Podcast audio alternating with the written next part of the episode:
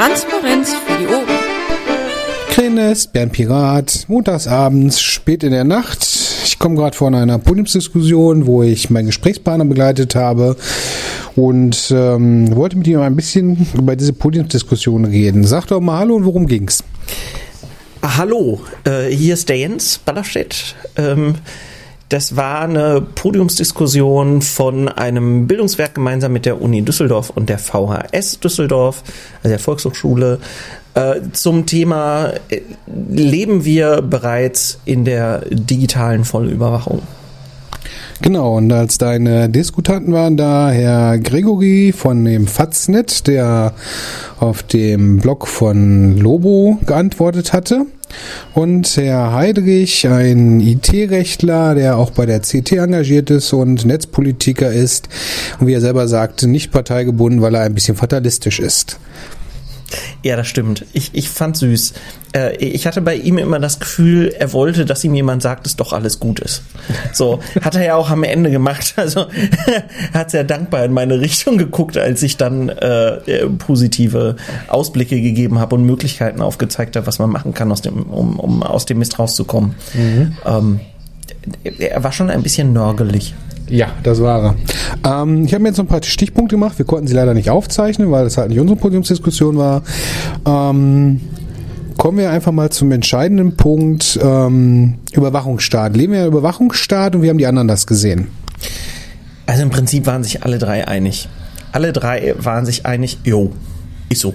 Also wir leben in einem vollständigen und absoluten Überwachungsstaat, wo wir uns nicht einig waren, ist was macht man dagegen, was kann man machen und wer ist dafür verantwortlich. So, das war halt der Punkt, wo wir uns nicht einig waren, aber alle drei haben unisono gesagt, ja, der Überwachungsstaat ist da. Die Uneinigkeit lag da drin, äh, was kann man dagegen machen und vor allem auf welcher Schiene kann man das was machen. Es wurde unterteilt zwischen politisch und äh, ich sag mal Firmen Schrägstrich privat. Ähm, Deine Position dürfte bekannt sein, aber fass doch mal zusammen, was da so für Argumente gekommen sind.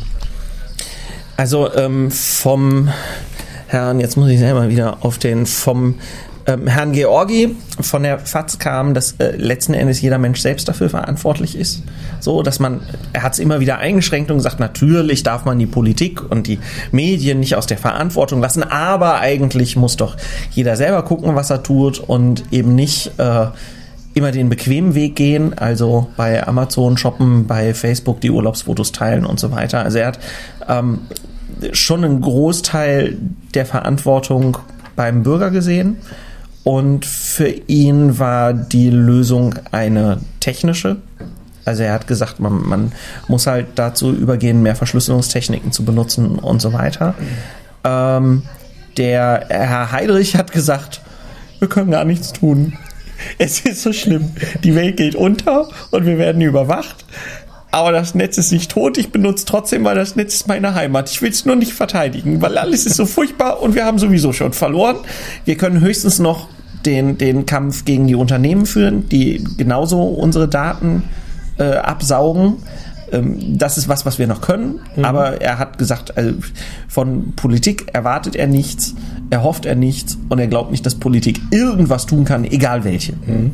Wobei man sagen muss, so ganz so weinerlich hat er sich nicht angehört, aber es war schon der Tenor von dem, was er den Abend über gesagt hat. Das stimmt schon. Also es war weniger weinerlich als mehr sarkastisch humorig. Also ja. ich musste sehr viel lachen über das, was er gesagt hat, weil er eine sehr lustige Art hatte. Aber es war schon, der, der Grundtenor war, wir können eh nichts tun. Es wird passieren, es wird immer da bleiben und wir können da nichts gegen tun. Mhm. Und was hast du darauf geantwortet? Ähm, letzten Endes, dass wir halt schon die, die Politik in die Pflicht nehmen müssen. So, ähm, jeder, jeder Politiker schwört mit Antrittseid, dass er äh, das deutsche Volk verteidigen wird und dass er das Grundgesetz achtet. So, und, und für mich besteht es halt aus drei Schritten. Der erste Schritt ist, die deutsche Regierung hält sich erstmal selber an das. So, die hält sich selber dran, was sie bei anderen anmahnt und hört auf, die deutsche Bevölkerung zu überwachen und hört auf, die Vorratsdatenspeicherung positiv abzustimmen und kümmert sich erstmal um die, die großen Sicherheitslöcher, Löcher, die wir schon hier bei uns haben. Stichwort mhm. Transatlantikkabel, das von Sylt aus losgeht. Ja, also das ist natürlich ein Punkt, wo, wo die deutsche Regierung was machen kann. Der, der nächste Schritt ist dann, ähm, Allianzen zu suchen mit anderen Staaten. Ähm, in, in diesem Staatenbündnis, das man dann hat, ähm, sich zu entwickeln als zu, zur Insel der Datensicherheit und ähm, darüber auch klar zu machen, wenn Konzerne und Firmen zu uns kommen oder Forschende zu uns kommen, wir bieten euch die Datensicherheit, die ihr woanders nicht bekommt. Von unserem Staat werdet ihr nicht abgehört und hier diese Regierung hält sich daran und versucht euch zu schützen gegen andere. Können keine hundertprozentige Sicherheit gewähren, aber die Regierung wird alles tun, was sie kann. Und dann am Ende diplomatischen Druck auf Länder wie China und die USA auszuüben oder Großbritannien, Kanada, Neuseeland, England, ähm, auf die Druck auszuüben und zu, zu sagen, wir machen das mit der Datensicherheit, guck mal, deswegen kommen die Forscher zu uns. Weil bei uns sind die noch sicher. Mhm. So, also das ist ja das, also es ist auch naheliegend, dass das passieren wird. Wenn eine Firma Entwicklung macht, will sie, dass die Entwicklung sicher ist.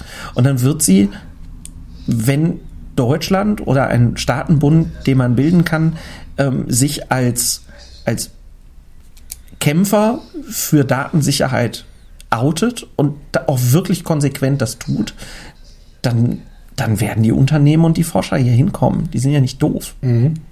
Ja, aber der Herr Georgi sagte dann halt auch, ähm, die Politik wird aber nichts tun, solange nicht auf der Wahl was ansteht und die Bürger das nicht wahlentscheidend sehen. Also im Prinzip ist äh, der Politik ist vollkommen egal, was, was, was, was im Gesetz steht, solange keine Bürger da stehen und Druck machen und die Bürger in Deutschland machen keinen Druck, weil, wie sagt er, sie treffen jeden Tag die Entscheidung, meine Daten oder Bequemlichkeit. Und sie wählen immer die Be Bequemlichkeit. Was sagst du dazu? Das stimmt. Also ich, ich muss ihm an der Stelle recht geben. Ähm, wir müssen Druck ausüben. Und es geht nur, indem die Bevölkerung Druck ausübt. Und das geht nur, indem die Bevölkerung aufgeklärt ist. Da nehme ich uns als Partei in die Pflicht.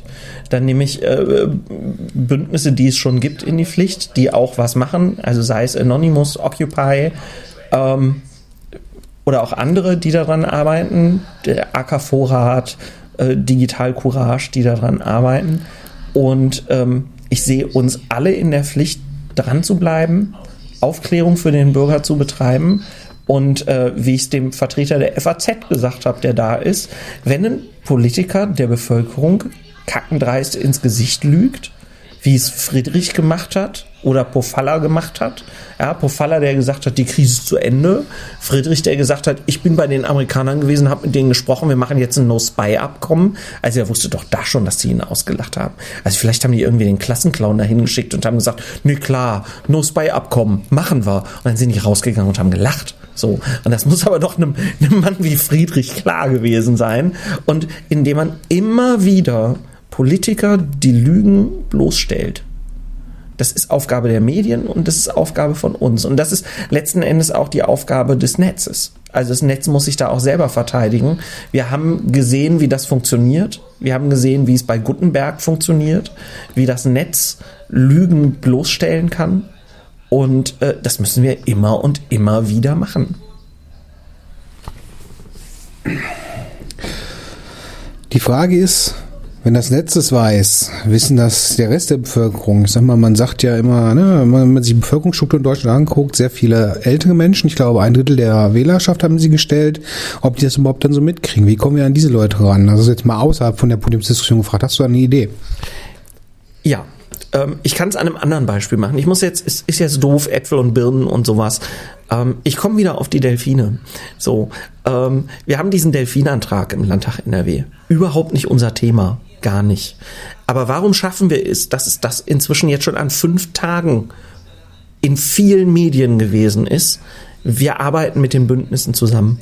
Wir teilen unsere Informationen und wir nehmen Anregungen aus diesen Bündnissen auf und tragen sie in den Landtag. Das ist Vertrauensarbeit, die wir machen. Und über diese Vertrauensarbeit bei den, bei den ähm, Naturschutz- und Tierschutzbündnissen bekommen wir Zugriff auf mehr Leute, mehr Reichweite. Ähm, bei so einer simplen Anhörung im Landtag haben wir jetzt 100 Zuschauer, die aus ganz Deutschland anreisen. Und die nehmen alle die Nachricht mit von dem, was wir da getan haben.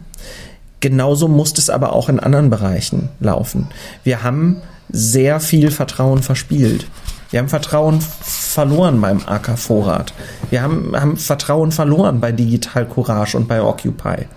Auch dadurch, dass wir zum Teil Erfolge, die die gearbeitet haben, als unsere ausgegeben haben. Ja, wir müssen so ehrlich sein, wenn wir Krypto-Partys machen, sagen, das ist keine Erfindung von uns. Wir pushen das, wir verbreiten das, aber wir haben das nicht erfunden.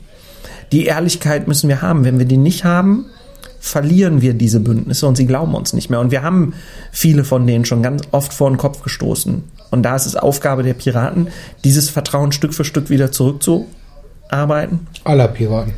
Natürlich. Also es ist nicht Aufgabe der Vorstände oder Aufgabe der, der, der Fraktionen. Es ist Aufgabe jedes Einzelnen, ähm, das wieder zurückzuerobern ähm, wenn wir kompetent zu diesen Themen gehören, gehört werden wollen, zum Thema Überwachung, Bürgerrechte, Netzrechte, dann müssen wir auch verdammt nochmal uns auf diese Themen konzentrieren und in diesen Themen was machen. So, wir können natürlich auch andere Themen machen, aber das muss unsere erste Priorität sein. Ähm, und, und wenn wir das wirklich wieder machen, wenn wir wieder die Netzpartei werden, und ich habe große Hoffnung, dass wir das schaffen, und gerade jetzt im Moment in der großen Diskussion in der Partei sieht man das, was für ein großes Bedürfnis ist, von, von unglaublich vielen Leuten in der Partei wieder zur Netzpartei zu werden. Ähm, dann sind wir die Kompetenz in diesem Bereich. Und dann glauben uns die Bündnisse wieder und dann glauben uns auch die Bürger wieder. Aber das ist Arbeit. Also das ist We bring the Arbeit in politische Arbeit. Ja, ja genau. Das ist, das ist, ähm, das funktioniert nicht, indem man auf Twitter postet. Das funktioniert, indem man zu Bündnistreffen geht. Ja, das funktioniert, indem man mit den Leuten spricht, indem man sich vernetzt, auch außerhalb der Partei, dass man nicht mit seinem Arsch zu Hause sitzen bleibt, sondern vielleicht auch mal zu so einer Podiumsdiskussion geht um da mit Leuten zu sprechen. Dass man guckt, welche Verbände arbeiten denn an so einem Thema und dann unterhält man sich mit den Verbänden. Dann geht man da einfach mal hin als Vertreter. Und ja, wir werden am Anfang mit Misstrauen betrachtet werden von denen, weil wir uns das Vertrauen verspielt haben. Aber wenn wir da konsequent dranbleiben und vor allen Dingen ehrlich sind, das ist ganz, ganz wichtig und, und nicht so tun, als wären wir die Netzbewegung. Wir sind ein Teil der Netzbewegung haben ein paar leider sehr anders dargestellt und haben so getan, als wären wir die ganze Netzbewegung. Mhm. Ähm, das ist natürlich scheiße. Damit nimmt man Leuten die Arbeit weg, die die seit Jahrzehnten machen. Das, das, das geht ja nicht. Ja. So. Und ähm, wenn jeder Einzelne rausgeht und immer wieder mit solchen Leuten spricht ähm, und, und zeigt, was wir können auch, dann kriegen wir das Vertrauen wieder. Und das ist unser Job jetzt. Mhm. Gut, aber lassen uns wieder zurück zu Podiums kommen nach diesem kleinen Ausflug. Ähm, der andere Punkt, der angesprochen war, war, äh, der digitale Krieg ist Realität. Ja, das stimmt. Ähm, das, das war ein ganz großer Punkt. Ähm, leider ein bisschen zu kurz. Also die anderen haben sich auf das Statement versteift, ja, das ist da. Also wir haben den digitalen Krieg, ähm, haben sich aber mit ähm, Spezifizierung sehr zurückgehalten. Also die haben eigentlich gar nicht gesagt, was sie meinen damit, mhm. dass wir digitalen Krieg haben.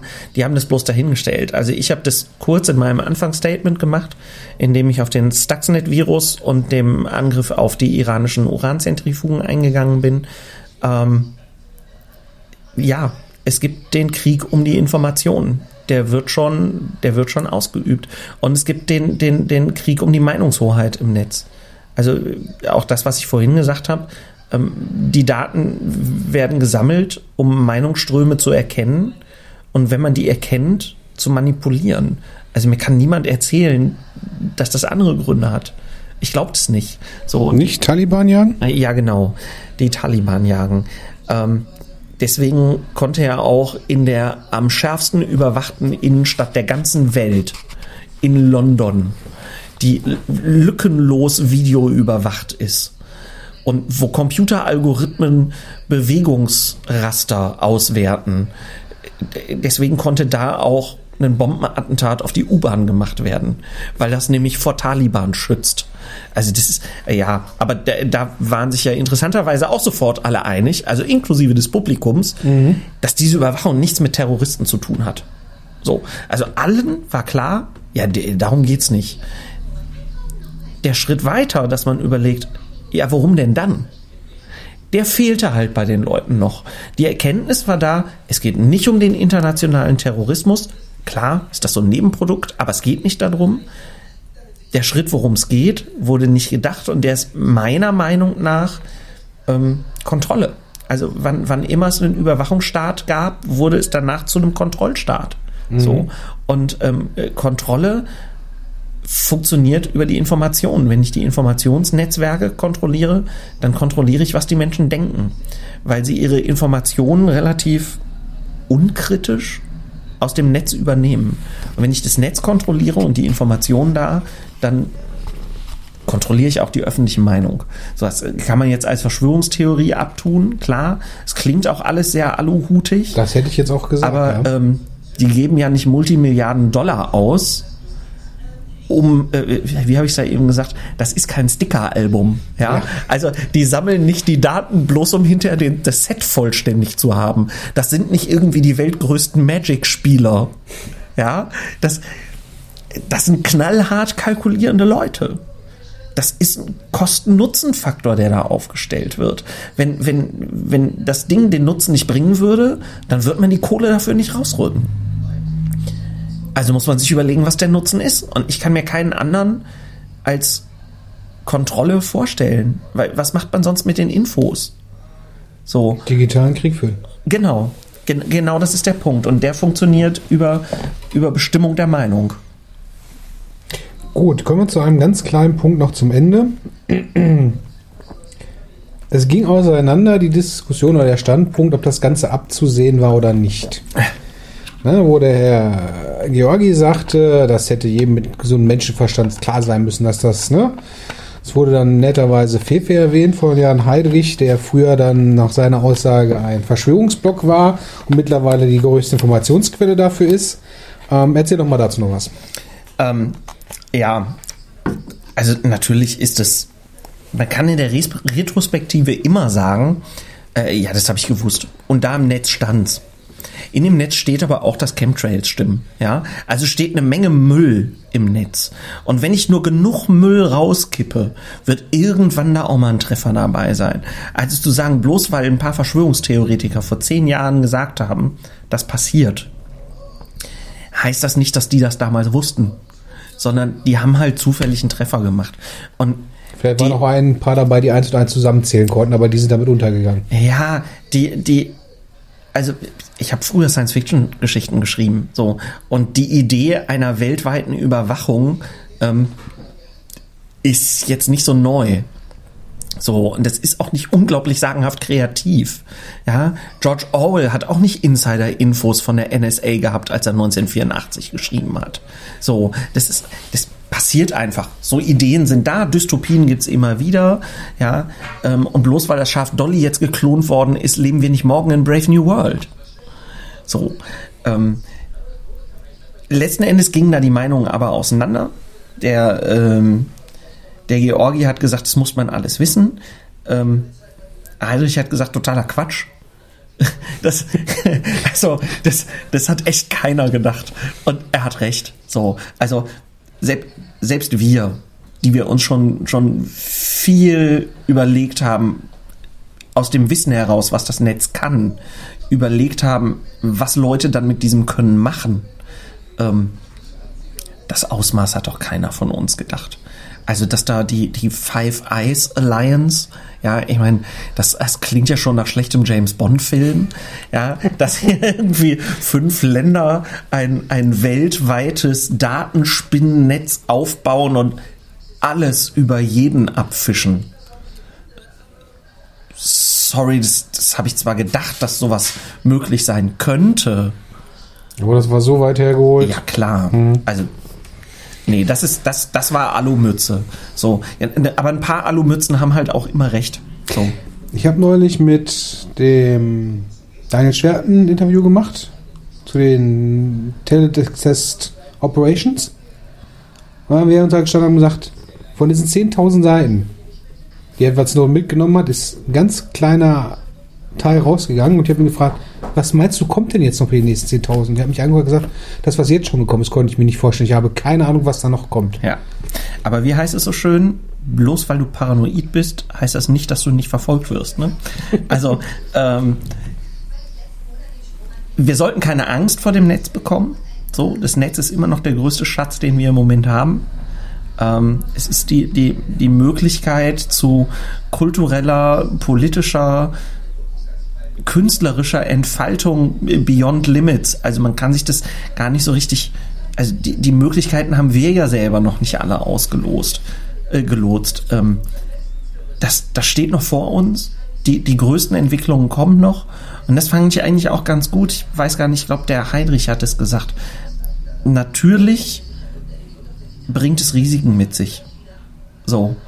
Ähm, aber dann ist es eben Aufgabe der Politik, zumindest auf diese Risiken aufmerksam zu machen, um dann alles zu tun, um uns davor zu schützen. Ähm, es wird ja auch nicht gesagt, Waffen sind da, kauft euch jetzt alle selber eine. Beschützt euch selber. Wir leben in keiner Selbstjustizwelt. Und zu sagen, jetzt muss sich jeder Bürger selbst um seine Verteidigung kümmern, ist halt die größte Bankrotterklärung der Politik, die ich seit langem gehört habe. Ja, super Grundrecht. Ja, das, das ist halt eine vollständige Bankrotterklärung, dass man sagt, ja, äh, ist schlimm, müsst ihr selber machen. Weil ich weiß nicht mal, wie ich mir einen E-Mail-Filter mache.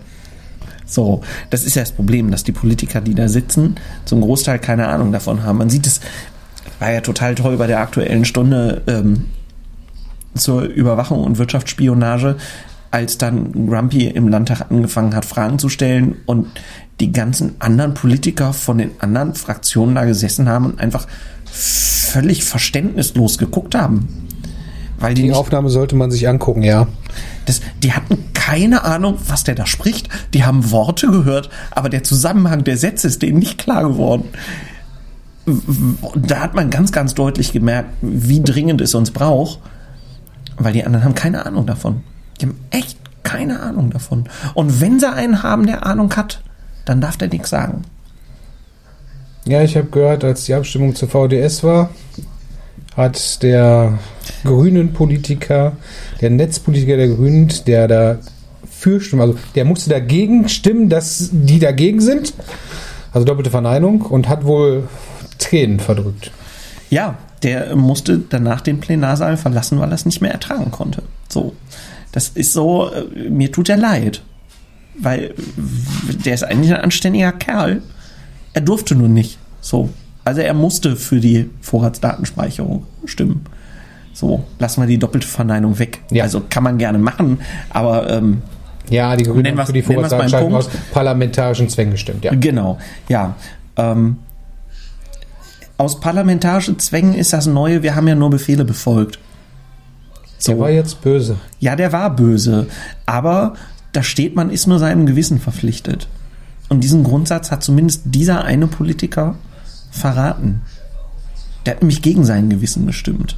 Wenn er nämlich für sein Gewissen gestimmt hätte, dann hätte er hinterher nicht heulen müssen.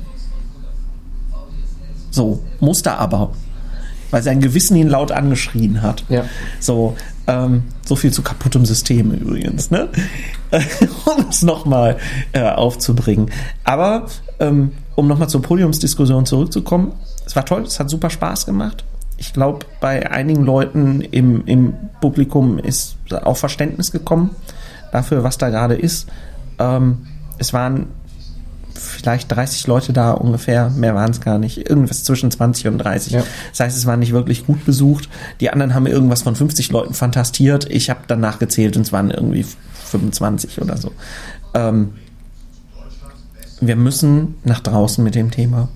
Wir müssen nach draußen, wir müssen aufmerksam werden, wir müssen das im Rahmen von, von äh, TTIP und TAFTA das Thema wieder nach vorne bringen, so, dass, äh, dass die Leute sind ein bisschen müde, was NSA angeht. Also übertragen wir das Thema auf TTIP und TAFTA. So, das hat auch was miteinander zu tun. Ähm, Wie kann man mit demjenigen, der uns die ganze Zeit abhört, ein Freihandelsabkommen schließen? Genau. Ähm, dazu 19.04. Ja. ist der große TTIP-Aktionstag. Ähm, ich werde morgen oder übermorgen nochmal einen Link zu einer Aktionsseite veröffentlichen. Der ähm, Pirate Slash hat äh, mir heute diese Aktionsseite gegeben. Es gibt eine Wiki-Seite dazu.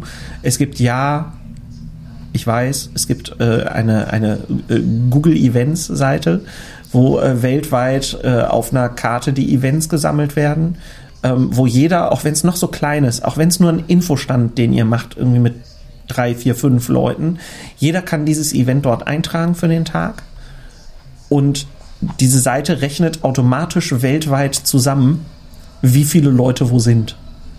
Also es wird, sobald ihr das da einträgt, wird sofort ein, ein, ein Facebook-Event dazu gestartet, ähm, wo man sich dann anmelden kann. Es wird also automatisch gezählt und lasst doch Social Media mal für uns arbeiten. Ja, ähm, es gibt sogar schon eine kleine schwedische Stadt, die, also wirklich klein, irgendwie 10.000 Einwohner, mhm. die hat gerade das größte europäische Event dazu geplant. Das sollten wir Piraten nicht auf uns sitzen lassen. Ähm, und sollte klar sein, dass, und das hat mir Paki auch nochmal gesagt bei der PPEU-Gründung, ist der gewesen in Brüssel, ähm, die Piratenwelt schaut auf uns. Auf uns in Deutschland. Die schaut auf uns und wartet, dass wir Initiative ergreifen. Es liegt an uns. Wir sind, das klingt jetzt furchtbar pathetisch, aber wir sind in Deutschland die Speerspitze der internationalen Piratenbewegung. Ähm, wenn Paki begrüßt wird als ein Landesvorsitzender, ja, also nicht unser Bundesvorsitzender, sondern als ein Landesvorsitzender mit, du bist der berühmte Paki, von dem wir überall hören, und das ist kein deutscher Pirat, der ihn begrüßt, das ist auch keiner aus, aus Nordrhein-Westfalen, ja, das, das ist einer aus einem anderen europäischen Land, die so sehr informiert sind, dass die die Vorstände der einzelnen Landesverbände von uns kennen. Weil einzelne Landesverbände von uns größer sind als deren Land, äh, als einzelne Bundesländer von uns größer sind als deren komplettes Land. So, was die Bewegung angeht. Und da sind wir in der Pflicht. Da müssen wir was machen, weil wir es in der Hand haben. Wir haben die Leute, wir haben die Menge der Leute. Ähm, ja, wie heißt so schön, Reclaim Your Netzpartei lass uns das jetzt machen, wir reißen es jetzt rum und dann müssen wir Aktivität zeigen und nach draußen gehen. Das ist wichtig. Gut, lassen wir das so stehen. Gens, ich danke dir vielmals und ich wünsche noch einen schönen Bitte. Abend. Dir auch. Danke, Bernd.